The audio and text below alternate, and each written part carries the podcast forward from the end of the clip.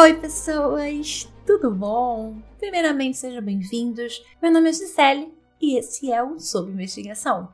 Tudo bom com vocês? Começando pelo mais importante, agradecendo aos nossos dois novos apoiadores, Lúcio Cleto e Gabriela Fidelis. São vocês que permitem que o Sob Investigação continue. Então, muito, muito, muito, muito obrigado por estarem aqui acompanhando por acreditarem no meu trabalho. São esses apoios que mantêm as coisas por aqui funcionando.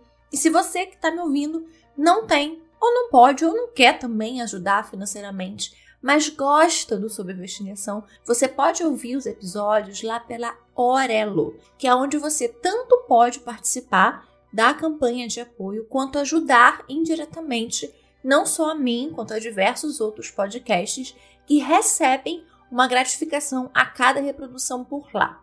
E você pode sempre indicar, compartilhar, espalhar a palavra do Sob Investigação por aí, para que mais pessoas conheçam e entrem na nossa pequena comunidade. E não esqueçam de deixar a sua avaliação, isso ajuda também e muito as plataformas que você está aqui, por exemplo, agora ouvindo, entenderem que nós somos relevantes e recomendarem o podcast a mais pessoas. Ah, gente, preciso contar para vocês, eu não sei se vocês ouviram, mas se vocês não ouviram, vão lá ouvir. Mas eu, Gisele, fiz uma participação no Dica com Crime que eu tenho certeza que, se não, todos vocês, ou pelo menos a maioria de vocês, conhece.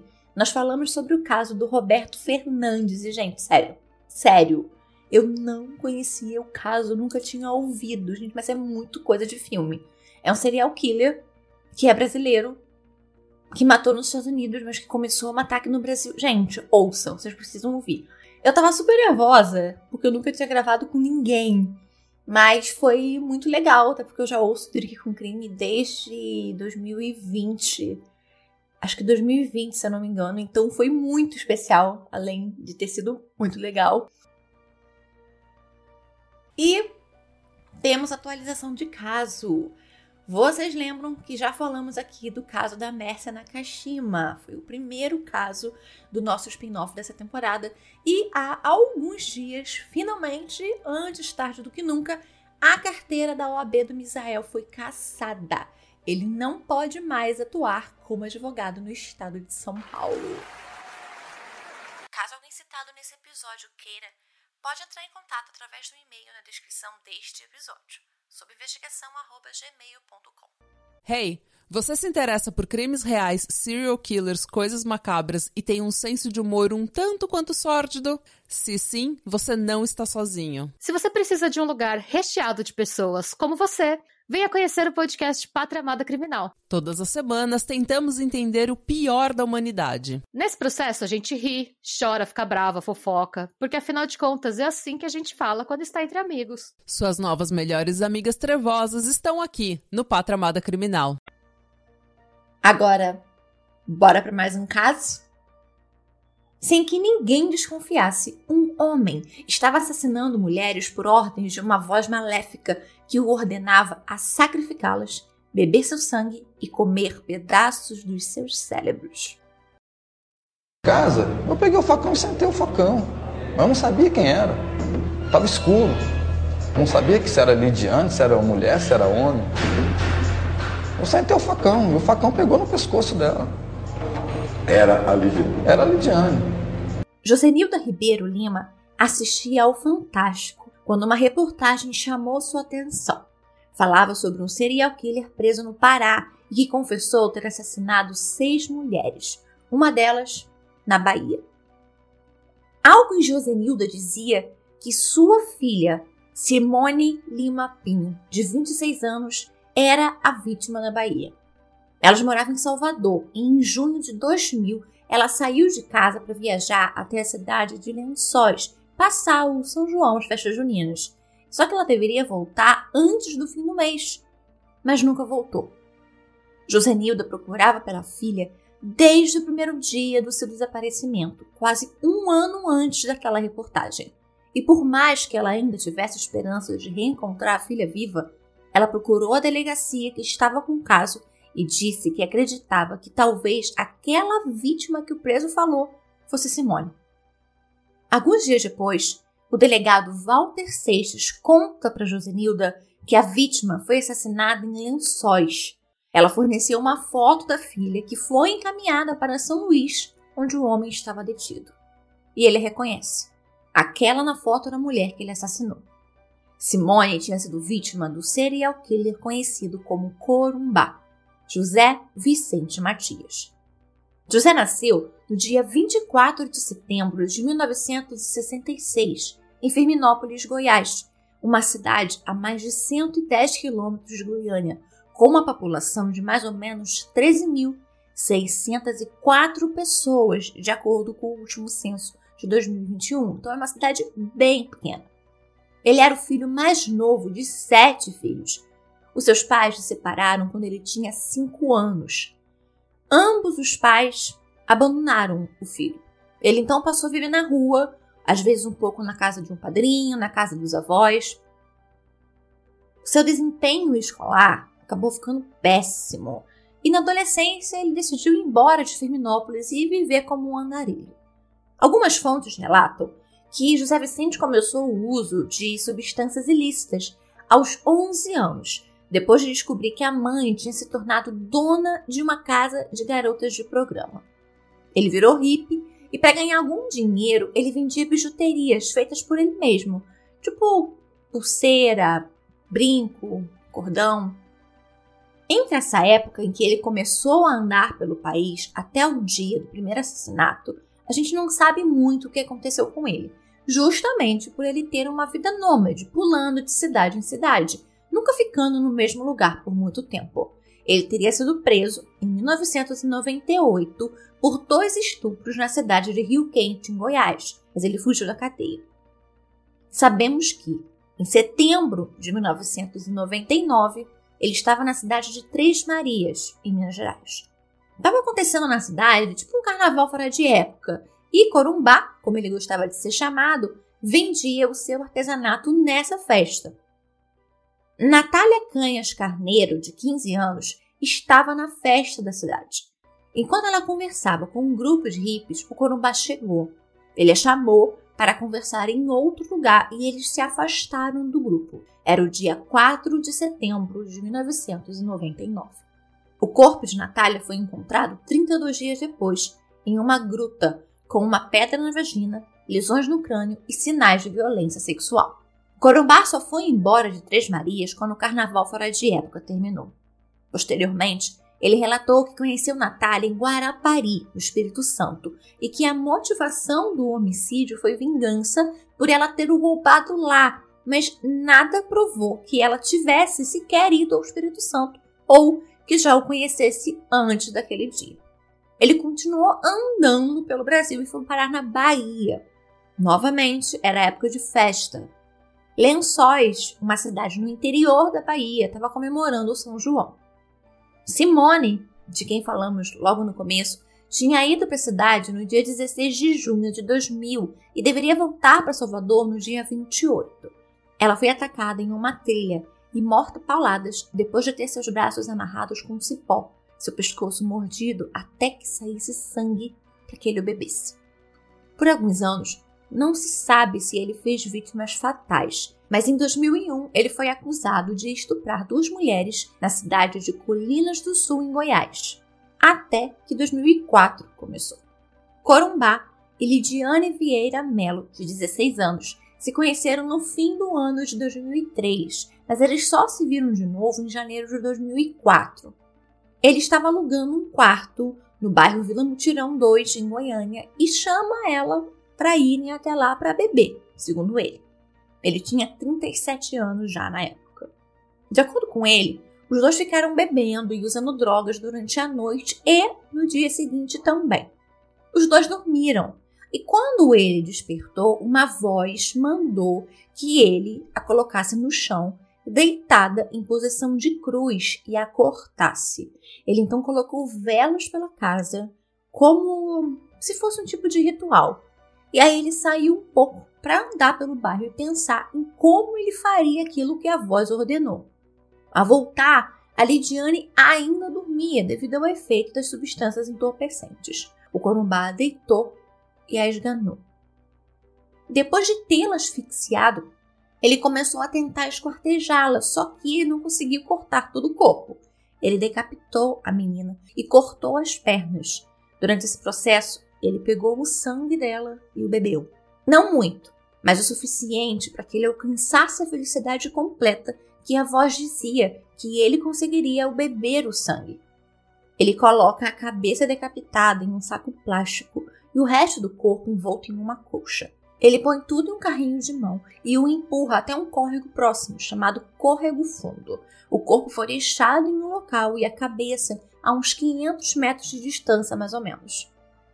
Próxima vítima de Corumbá foi a russo-israelense Katrin Rakitov, de 29 anos. A Katrin era filha de uma bibliotecária e um instrutor de autoescola, moradores da cidade de Haifa, uma cidade portuária em Israel. Ela prestou serviço militar lá em Israel e quando ela terminou, ela saiu pelo mundo viajando, que é o que ela amava. Ela estava morando em Londres quando conheceu uma brasileira que a convidou para o seu casamento em Piracicaba, São Paulo. E ela aceitou o convite né, e veio para o Brasil. Aqui ela passeou aqui pelo Rio, foi para Minas e foi para Pirenópolis, em Goiás. Depois de chegar em Pirenópolis, não se viu mais Catherine. Sua última ligação para a família foi realizada de um orelhão de um telefone público em abril de 2004. Desesperada, a família contratou um investigador particular, Robson Feitosa. O primeiro passo de Robson foi ir traçando os últimos passos conhecidos de Catherine. Perguntando por Pirenópolis, ele descobriu que ela foi vista pela última vez conversando com um hippie que vendia artesanato no centro da cidade. Mas o Corumbá já estava bem longe de Goiás. Ele estava no Maranhão. Sua próxima vítima foi a turista alemã Marianne Kern, de 49 anos. Não sabemos muito sobre a vida de Marianne antes de ela estar em Barreirinhas, no Maranhão. Mas, infelizmente, o seu caminho cruzou com o de Corumbá. O corpo dela foi encontrado em uma cova rasa, na areia de uma praia de Barreirinhas, em estado já avançado de putrefação, rosto desfigurado e o queixo deslocado. A vida e as andanças do Corumbá pelo Maranhão continuaram. Em 2005, Corumbá mata novamente. Núbia Fernandes Colada, de 27 anos, estava hospedada em uma pequena pousada na Rua do Sol, no centro de São Luís do Maranhão. O corpo da espanhola foi encontrado na praia de Itatinga, cidade de Alcântara, a 18 quilômetros de distância de São Luís, do outro lado da Baía de São Marcos, assassinada a pauladas. Contudo, todavia, a polícia viu, no caso de Núbia, muitas semelhanças, tanto no local de crime quanto no corpo dela, com o assassinato cometido em 2004 lá em Barreirinhas, que é o caso da Mariane. E essas semelhanças levou a polícia a pensar se talvez um assassino em série estivesse pela região. De novo. Acho que até vale lembrar que em 2003, uns dois anos antes, o Francisco das Chagas tinha sido preso após emascular e matar vários meninos. Quem já ouviu aqui ou ouve o Projeto Humanos sabe, conhece muito bem esse caso que ele acabou de falar sobre o Francisco das Chagas no Projeto Humanos, o caso dos emasculados é, do Pará, né, no caso de Altamira. Então, a polícia do Maranhão ainda estava trabalhando em um caso de repercussão de um serial killer. Então aquilo acabou deixando eles mais atentos aos detalhes de crimes de homicídio.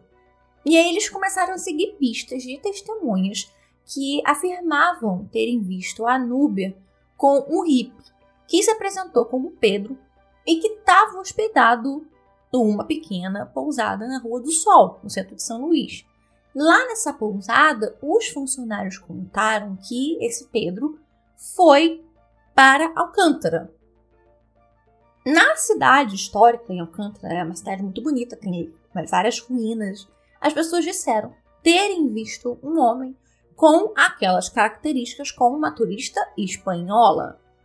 que a Núbia era espanhola. Então, esse homem depois ninguém mais viu com ela, só sozinho.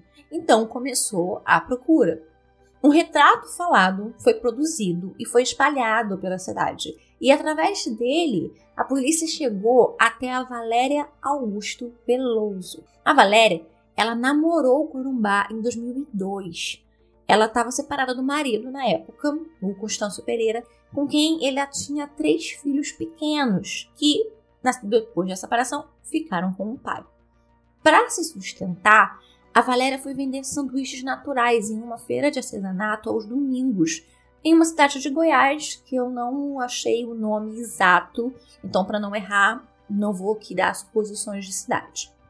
Ela se apaixonou pelo andarilho, não me perguntem o porquê, ao ponto dela vender tudo que tinha e ir com ele. Então, por quatro anos, eles andaram pelo Mato Grosso, pelo Mato Grosso do Sul, pelo Pará, pela Bahia, é, Piauí, Maranhão. E algumas vezes, durante esse período de quatro anos, ela voltou em Goiás para ver os filhos. Só que a relação dos dois foi se deteriorando. O Corumbá começou a ofender ela, ameaçar. Ele chegou a esconder as coisas dela para que ela não saísse de onde eles estavam para ir visitar os filhos. Ele a agrediu. Então, quando eles estavam em Barreirinhas, no Maranhão, ela cansou conseguiu entrar em contato com o ex-marido dela e pediu ajuda para ir embora. Inclusive, foi isso aconteceu dias antes dele matar a Mariane. E aí o Constâncio, que era o marido dela, ajudou a que a Valéria voltasse para Goiás. A polícia já tinha certeza de que o José Vicente Matias era o suspeito que eles procuravam e uma denúncia anônima forneceu a localização dele.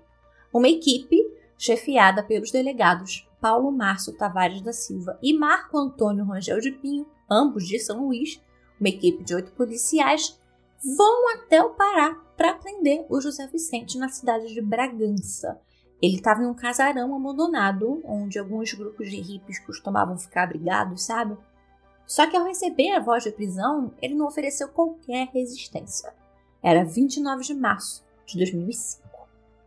Preso, ele foi levado imediatamente a São Luís, onde confessou tudo. A primeira justificativa dele para os crimes seria o diabo. E isso mesmo que você ouviu.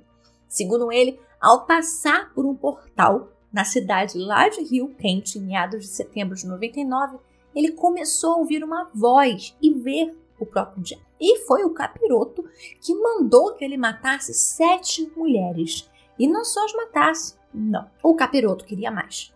O José Matias, ele precisava beber o sangue das vítimas e comer um pouco dos seus cérebros. Um homem com pele de escama de peixe explicou em visão para ele que ele precisava levar todas aquelas mulheres para um lugar longe passar o sangue delas no corpo dele, rachar os crânios delas e comer, mordê-las. Já mais tarde, já na fase lá de instrução para um dos julgamentos, aquele homem com escamas de peixe virou um senhor de barba branca, chapéu e orelhas pontiagudas. Uma coisa parecida assim, bem Gandalf, Senhor dos Anéis. Ele tinha matado seis mulheres e se preparava para matar a sétima em Belém.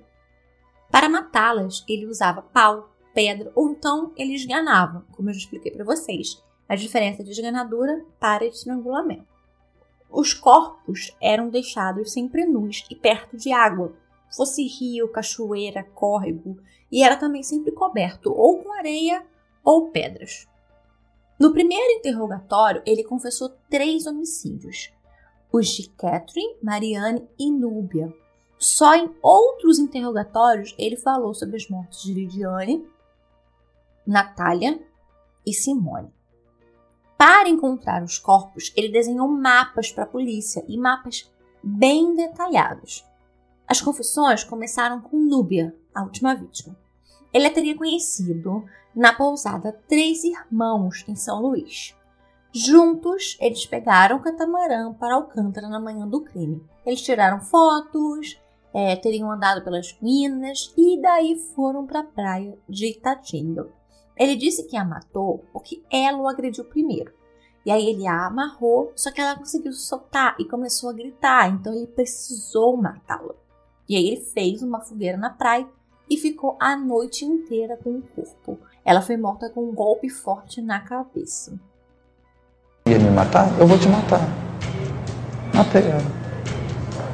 De que maneira? Eu dei um monte de paulada nela.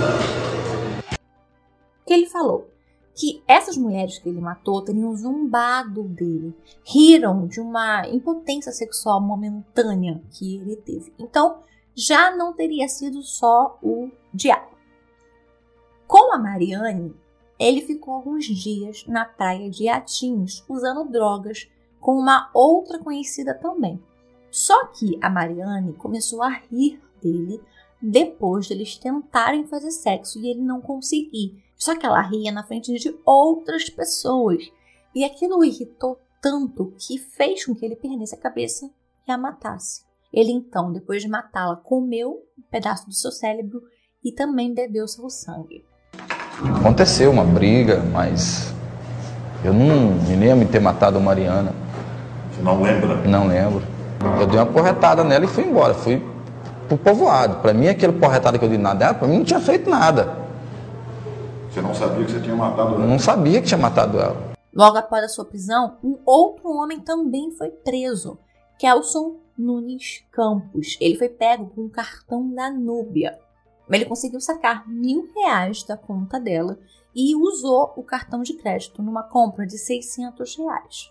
A polícia não conseguiu ligar os dois homens na prática dos homicídios, mas o Kelson alegou que recebeu o cartão de um homem que ele conheceu na rua e ele deu as características desse homem, que era o José Vicente. Como ele usou o cartão, de que forma, não fica muito claro. É, eu me lembro que naquela época a gente precisava, às vezes, eu lembro dos meus pais assinarem, é, passarem cartões de crédito e precisar assinar. Então não lembro como é que ele teve a senha desse cartão, como é que ele conseguiu sacar, não fica muito claro. Claro fica o fato de que ele conseguiu utilizar o cartão da Núbia e tanto para fazer essa compra quanto para fazer esse saque. Agora, vocês lembram do investigador Robson? Bem, ele continuava a sua busca pela Catherine, pelo hippie. E bem na época em que o Corumbá foi preso lá no Maranhão, o Robson descobriu a prisão dele. E também que ele alegava ter matado uma alemã, uma espanhola e uma israelense. Então, ele foi para lá e chegando em São Luís, o Robson reconheceu a bolsa que o Corumbá usava, porque era de Catherine. A mesma bolsa que ela usava no dia em que foi vista pela última vez e que também usava em diversas fotos. O Corumbá, ele confessou que a matou, mas ele deu duas versões diferentes. Na primeira, foi a voz que mandou. Na segunda versão, os dois estavam juntos, estavam namorando, e eles foram dar um passeio na Cachoeira das Andorinhas. Catherine e ele foram até o pico de uma pedra para poder pular na cachoeira. Só que ao pular, ela bateu a cabeça e se machucou. E ele, ele tentou socorrê-la, claro. E aí ele andou com ela machucada por uns dois quilômetros. Só que ela estava agonizando tanto que ele, como uma boa alma que é, para acabar com aquele sofrimento e dor que ela estava sentindo, pediu desculpas a ela moribunda e a pedradas terminou de matá-la, porque ele era uma pessoa de bom coração, com boa intenção, achou melhor terminar de matá-la porque ela estava em sofrimento. Isso de acordo com ele. Até aquele momento da confissão dele, o corpo dela não tinha sido encontrado, então Corumbá fez um mapa do local, perto da cachoeira, de onde o corpo estaria. A Catherine foi encontrada em abril de 2005. Os documentos dela foram encontrados na trilha da cachoeira. Só havia uma ossada já, identificada como sendo de Catherine através da arcada dentária. Ele também chegou a dizer que roubou 15 mil reais dela. E eu consegui tirar dali e fui levando ela toda machucada, perdendo sangue, respirando ainda, não falava, mas estava respirando.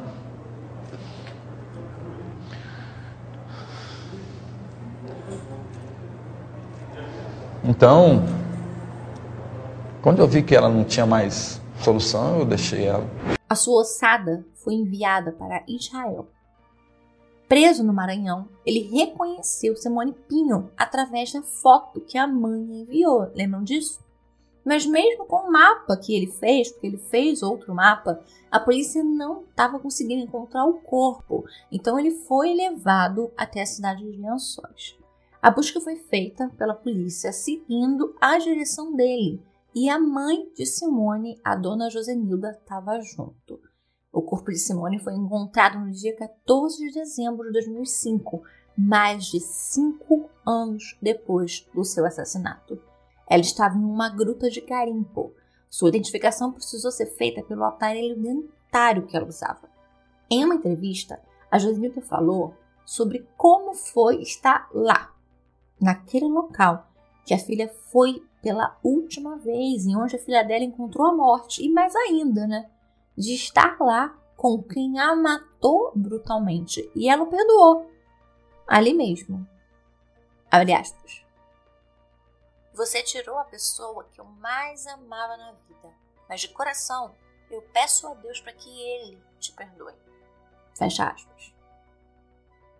Isso foi o que ela disse a ele logo depois de encontrarem os ossos de Simone. Josenilda terminava sua busca. Em 2001, ela chegou a fundar uma ONG chamada Simone Pinho, que existiu até 2008 e que conseguiu ajudar várias mães a localizarem seus filhos. Foram mais de 700 pessoas encontradas. O enterro de Simone aconteceu em 2006. Josenilda depois escreveu um livro chamado Na Trilha da Esperança, contando sobre a sua procura e a sua luta para fazer justiça à filha. Em julho de 2013, foi sancionada na Bahia a Lei Simone Pinho, que instituiu o Cadastro Estadual de Pessoas Desaparecidas. O primeiro julgamento do Corumbá aconteceu em junho de 2008.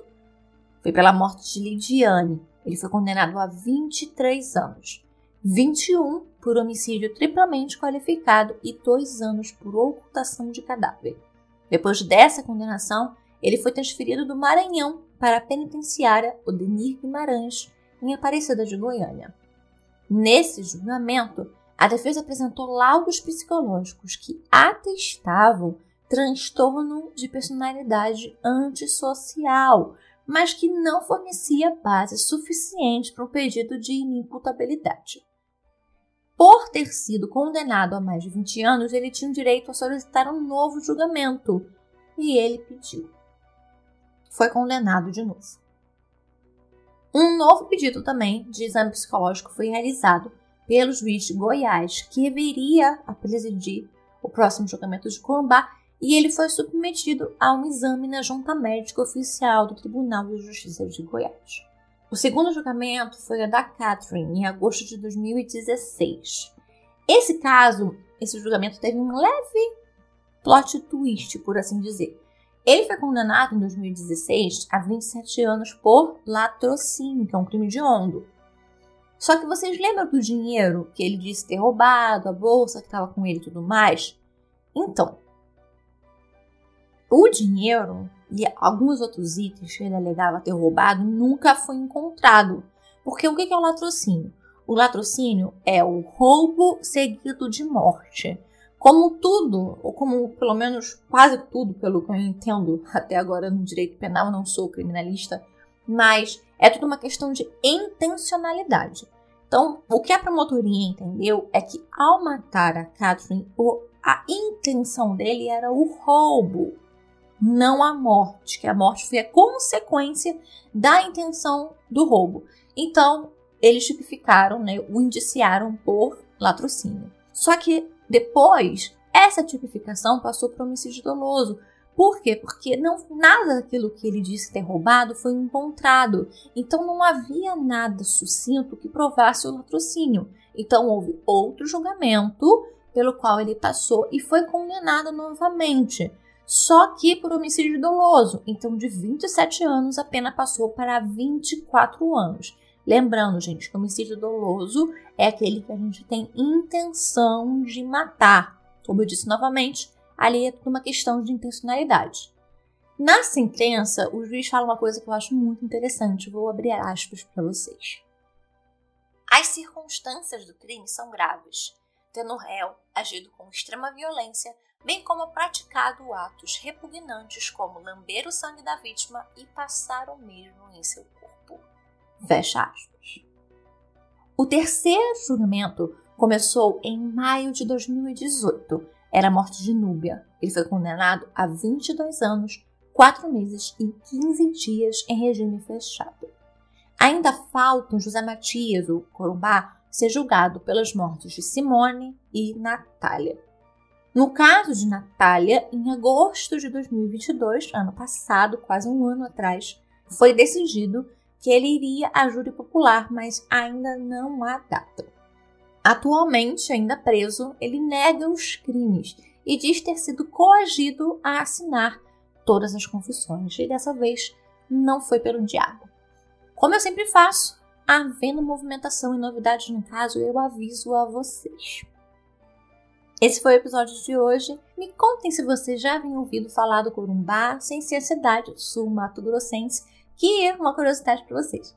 Eu morei lá em Corumbá alguns anos, inclusive eu estava morando lá em 1998 e 99, os anos que alguns dizem que o José Vicente estava por lá também mas eu tinha uns 13 anos, eu acho. E eu tenho um carinho imenso por Corumbá, a cidade. Sou apaixonada pelo Pantanal, gente. Uma das minhas melhores amigas, inclusive, é de Corumbá. Então, é uma sensação até estranha. Tantos anos depois, algo que me trazia lembranças boas, agora tá de alguma forma ligado a uma tragédia tão grande como essa, mesmo que seja só pelo nome. É uma sensação estranha. O homem, o José, ele ainda diz que ele tem uma penca de filhos espalhado por aí. Ele fala que ele teve filhos com três mulheres diferentes e que dois filhos moram em Goiás, três em Minas e que ele teria um filho até na França. Mas não sei se é verdade, porque o que a penitenciária diz é que praticamente ninguém o visita é uma vez ou outra. Então, não sei de onde que ele tirou essa informação de ter esses filhos nesses lugares todos. E ele também não parava em lugar nenhum, né? Raramente ele voltava numa cidade onde ele tinha ido. E aqui, novamente, temos um homem desequilibrado, usando desculpa de magia negra, ritual para o demônio e coisas assim, para justificar a maldade dele e as esquisitices também. Esses relatos de canibalismo de sangue no corpo Gente, não vamos esquecer que isso é o que ele conta. Os corpos quase todos foram encontrados já só na ossada. Então não tem como a gente saber se isso é verdade.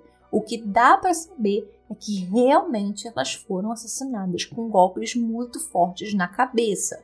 E também, vamos combinar, não dá para confiar em assassino. Espero que vocês tenham gostado do caso. Me contem depois lá no nosso Insta, arroba investigação, no post com as fotos do caso que eu vou deixar para vocês amanhã. O roteiro e as fontes usadas, como sempre, estarão no blog já já. O blog está aqui na descrição desse episódio para vocês, assim como em todos os episódios. É só clicar na descrição, tem a campanha da Aurelo, o link para o nosso Twitter, Instagram, para o blog também. É só clicar aqui. Vejo vocês logo logo. Beijos!